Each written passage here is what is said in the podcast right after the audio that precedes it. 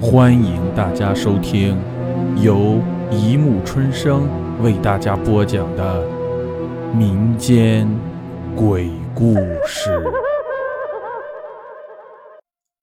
第八十三集：恐怖鸡。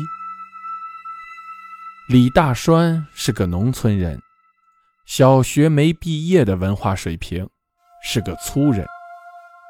别看李大栓是个粗人，可他的脑袋并不笨，反而相当的聪明，很有经济头脑。在外出打工过一次之后，李大栓的视野开阔了，感觉在家种地靠天，有的时候辛辛苦苦一年。还把种子和肥料钱赔进去，不划算。在外面打工是力气活，累死累活的干活，还经常被坑，甚至连车费都赚不回来。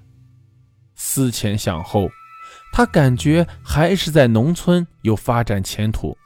当然，不是种地了，而是养鸡。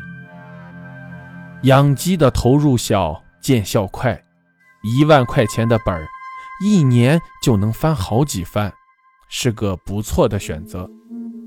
于是，李大栓就借了一万块钱，办了一个养鸡场。他养的是母鸡，春季的时候买了小鸡崽，两个月的时间就可以下蛋。夏季卖鸡蛋，到秋季的时候就可以卖成鸡。转眼之间。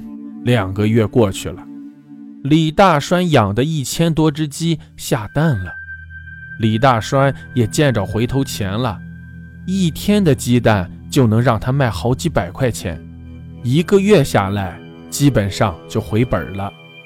在李大栓高兴的时候，出事了，他的养鸡场里传出了一声公鸡的鸣叫声，这可是一件大事。在农村一直有个传说，母鸡一打鸣，必定会有一个人死去。李大栓的养鸡场可全是母鸡啊，一只公鸡都没有。那声公鸡的鸣叫就是从他的养鸡场发出来的，一定是某一只母鸡的杰作。母鸡打鸣就会死人，这是一个真理。一个在农村中流传的真理，也是一个来自地狱的诅咒。没有人不相信，也没有人敢轻视。这个诅咒也不是没办法破解，破解之法也很简单：找出这只打鸣的母鸡，拿到房前，一刀砍下母鸡的脑袋。背着身子将没有脑袋的鸡尸体从房顶抛过去，诅咒就会解除。这样的做法对于别人家来说是实用的，可对于李大栓家却不实用了，因为他家的母鸡太多了，一千多只母鸡，他根本就找不出是哪只母鸡打鸣，总不能将这一千多只鸡全宰了吧？母鸡是早上打鸣的，还有一天的时间。如果这一天之内不把这只母鸡找出来杀死，就会有一个人死去。李大栓对这件事深信不疑。在这一整天的时间里，李大栓都在养鸡的厂房里，精神无比的集中，一直在注视着这每一只鸡的动向。他决定了。无论哪一只母鸡有异常，他会毫不犹豫地杀死，宁可杀错，绝不放过。这群鸡都很老实，没有一个出现异常的，一直到太阳落山的时候，依旧很正常。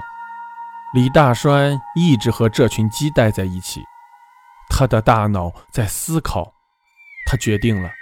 到明早之前，如果还是找不出那只打鸣的母鸡，就要将所有的鸡全部杀死。毕竟，一万块的本钱已经回来了，大不了这一年的时间就算是白玩了，没有什么大不了的。人活着，才是最重要的。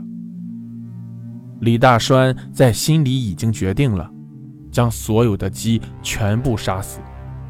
毕竟杀鸡也是需要时间的，而且还要将鸡尸从房上撇过去，这可是力气活，得需要抓紧时间。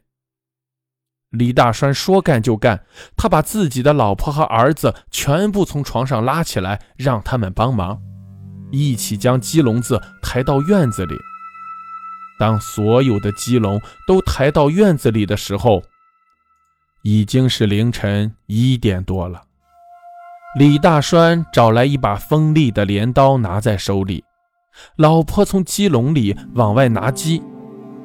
第一只鸡被李大栓拎在了手里，一刀从鸡脖子上划过，鸡的脑袋就像是骨碎一般掉在了地上，一股红色的鲜血喷了他老婆一身，惊起了一阵尖叫。可是李大栓手中的镰刀太快了，鸡的脑袋被割掉之后，身子还在挣扎着，还没有完全的死去。李大栓用力一扬手，将鸡尸从房上撇了过去。一只，两只，三只，又是一个小时过去了。李大栓杀的手都软了，而他的老婆此刻全身都是鲜血，就连脸上都是。可他们却不敢停下来，天亮之前杀不死这些鸡。将会有一个人死去。就在这时，李大栓的老婆又递过来一只鸡，这只鸡很重，李大栓一只手提着这只鸡，还有些提不动。这只鸡这么重，肯定就是他了。李大栓心里确定了下来，将这只鸡拎了起来。这只鸡仿佛知道自己即将要死了一般，拼命地挣扎。还在李大栓的手上啄了一下，很疼，疼得李大栓差点松手。咔嚓一声，李大栓手起刀落，将这只鸡的尸体从房上抛了过去。这只鸡杀完以后，李大栓的心情有些放松了，感觉这只打鸣的母鸡已经杀死了，诅咒也已经解除了。突然，一只公鸡的鸣叫声又响起了。李大栓知道，这只母鸡一定还没有死，还得继续杀下去。他的心里立刻紧张起来，对着老婆点了点头，示意他继续杀鸡。转眼间，又是三个小时过去了，天马上就亮了，时间已经差不多了。还有十只鸡没有杀死。李大栓的老婆又递过来一只鸡，这只鸡很重，比刚刚的那只鸡还要重，而且这只鸡挣扎得更剧烈，几乎快要挣脱李大栓的控制了。李大栓不敢怠慢，手起刀落，将这只鸡的脑袋砍了下来。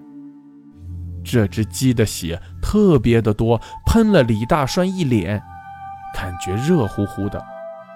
不过这个时候，李大栓可不敢放松了，将鸡尸抛过房后，继续杀鸡。当杀完最后一只鸡的时候，天正好亮了，总算是杀完了。李大栓心情放松了，一屁股坐在了地上。突然。又是一声鸡叫响起了，这个声音依旧是在李大栓的院子里发出的。李大栓惊恐地抬起头来，发现还有一只母鸡没有杀死，正在伸着脖子打鸣。